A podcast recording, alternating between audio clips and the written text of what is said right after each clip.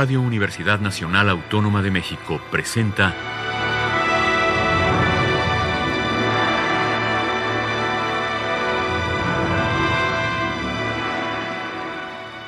Hacia una nueva música.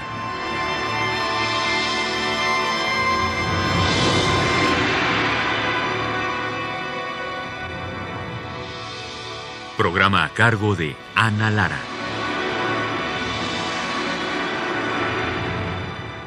Muy buenas tardes, bienvenidos a Hacia una nueva música. Soy Ana Lara y estoy feliz de tener aquí en cabina a Jorge Torres Sáenz. Bienvenido, Jorge.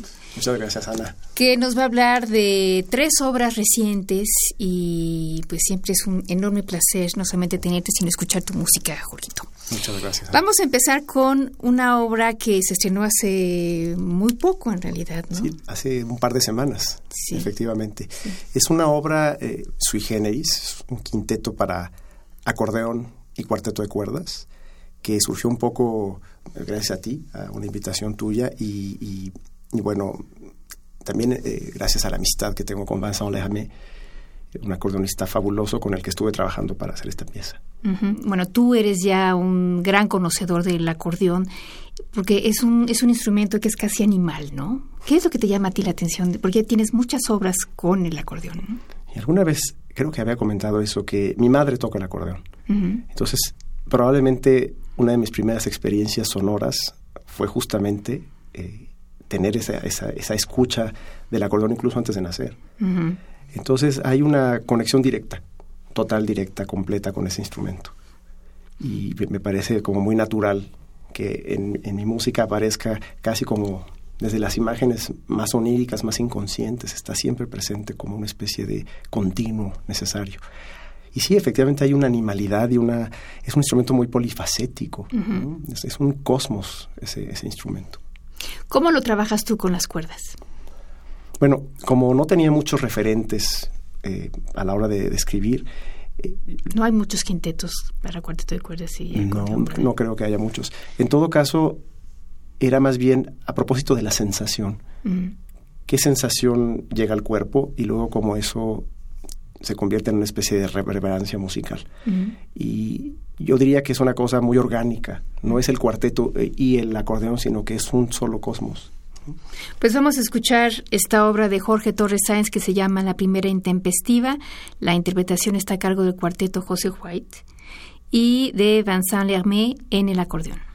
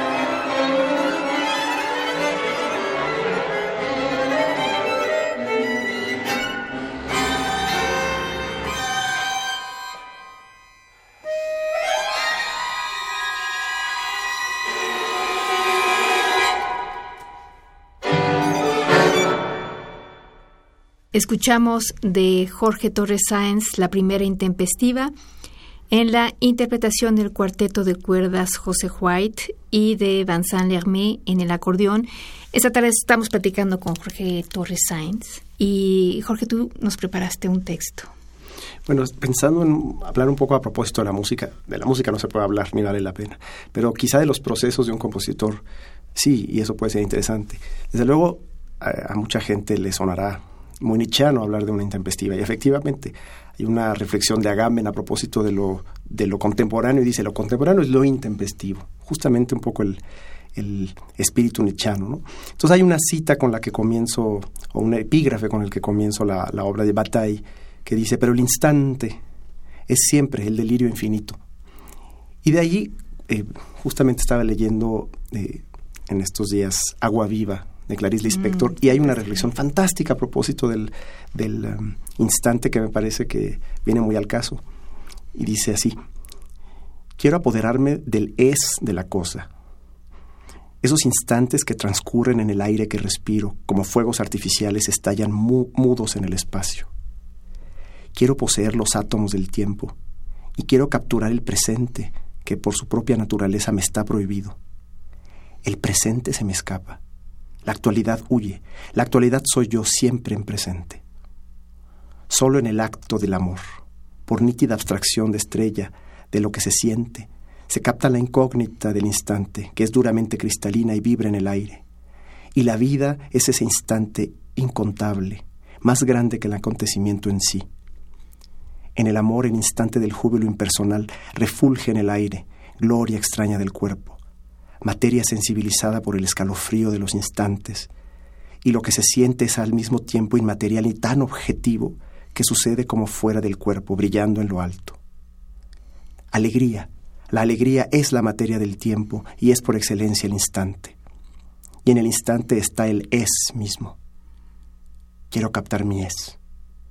Y canto un aleluya al aire como lo hace el pájaro. Fantástico texto. Qué mejor manera de pensar en el instante, ¿no? Completamente, completamente. Pero bueno, la siguiente obra que vamos a escuchar se llama Voces del Primero Sueño y claro que eso nos remite inmediatamente a, Sor Juana. Cuéntanos un poco de, esta obra y de la relación con Sor Juana. Bueno, esta, esta obra surgió por encargo de un grupo francés que se llama Deux de Deuxième para un, un, concierto en el Cervantino el año pasado y la idea era justamente el tema del, del Cervantino era lo barroco. Entonces, qué mejor que abordar un texto como Primero Sueño. Ahora, esa empresa es desde luego titánica. El Primero Sueño es para mí una obra cumbre, no solamente del pensamiento eh, en castellano de la, de la poesía, sino el pensamiento en general. Es una obra absolutamente cumbre. Entonces es, imposible abordarlo para una cantata. Entonces lo que yo traté fue de, a partir de mi experiencia con el texto y desde luego mi experiencia mediada por, por el análisis fabuloso que hace Alberto Pérez Amador Adam, que sin él yo no habría sido capaz de entrar ni siquiera al umbral de ese texto fantástico y tremendamente difícil. A partir de la experiencia fue surgiendo un poco la música y, fui localizando el punto en el que pensaba yo que, podía, que yo podía componer.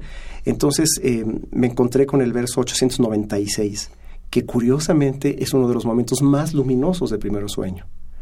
Es el momento en el que el alba despunta. Y el texto es muy breve, dice así apacible lucero, rompió el albor primero, y del viejo titán, la bella esposa, amazona de luces mil vestida, contra la noche armada, hermosa si atrevida, valiente, aunque llorosa.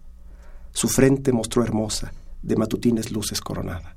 Entonces tú tomas ese texto para hacer una cantata. Sí, y la idea, a ver, y un poco eh, la idea es entrar profundamente en el sentido de lo barroco. Es decir, la cantata lo que hace desde luego, no es hacer inteligible el texto. El, texto es ininteligible, es, un texto críptico. Es decir, hay, hay, hay, hay, cantidad de oxímoron, por ejemplo, cuando hablas del apacible lucero, pero que rompe el albor. Eh, la aurora que en realidad, cuando habla de esta aurora como llorosa, el llanto de la aurora es el rocío. Y el rocío es aquello de lo que se alimenta Titón, este, este, este mortal del que Aurora pide a Zeus que lo, vuelva inmortal, pero olvida, olvida pedirle que lo haga joven porque él es viejo. Y entonces se vuelve inmortal, pero envejece permanentemente y al final se convierte en un grillo que llora por su muerte y se alimenta de las lágrimas de Aurora. Es decir, Aurora es al mismo tiempo esa luz impresionante que despunta, que rompe, que expulsa la noche, como diría Ovidio, pero al mismo tiempo es esta, sus lágrimas representan este tremendo dolor. Entonces, la idea es un poco aprovechar el espíritu mismo de lo barroco en cuanto a que representa torsión, especularidad, eh, la comunicación indirecta. Es decir, la idea es justamente no hacer inteligible el texto de Sor Juana, sino entrar en lo oscuro de los afectos de Sor Juana. Muy bien, pues vamos a escuchar Voces del Primero Sueño de Jorge Torres Sáenz en la interpretación de Iracema Terrazas y Cintia Sánchez, sopranos, Cepro Music y la dirección de José Luis Castillo.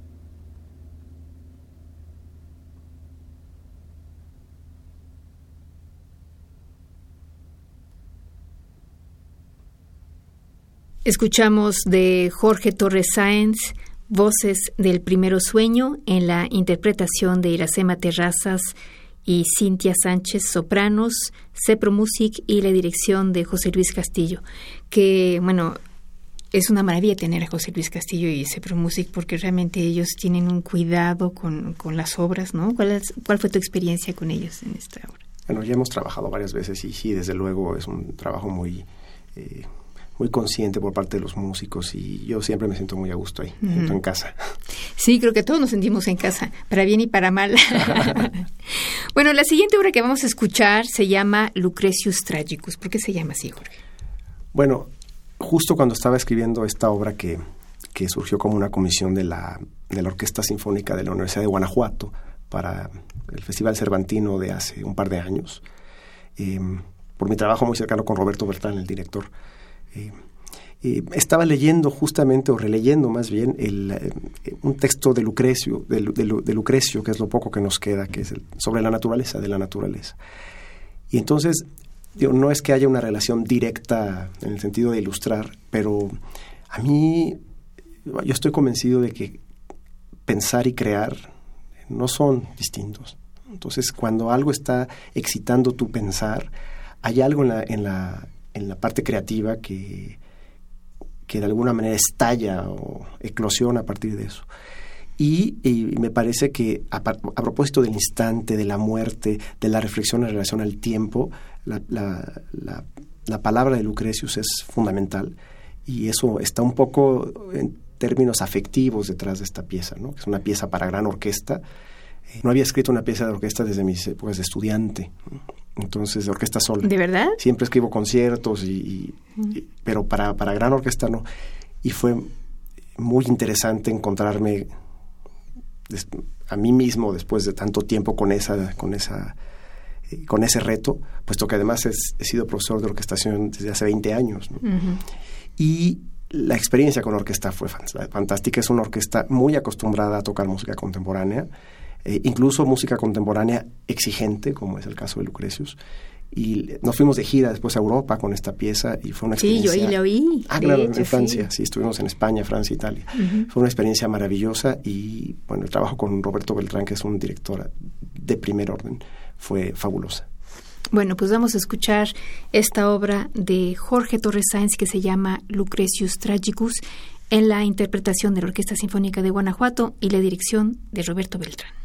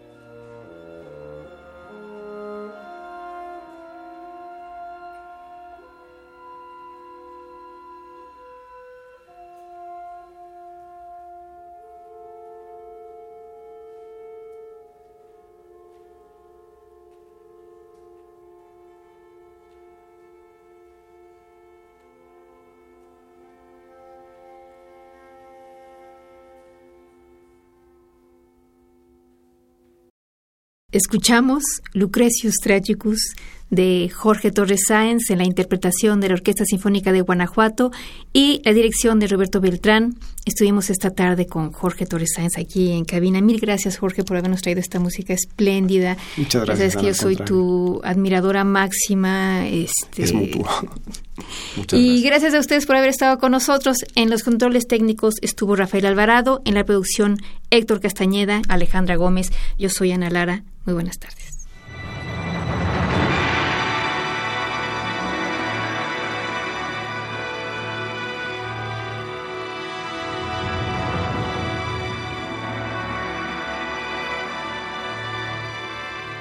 Radio Universidad Nacional Autónoma de México presentó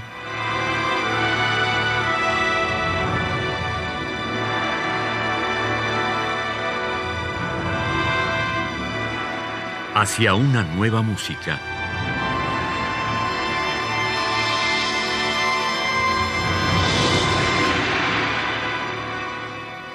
Programa a cargo de Ana Lara.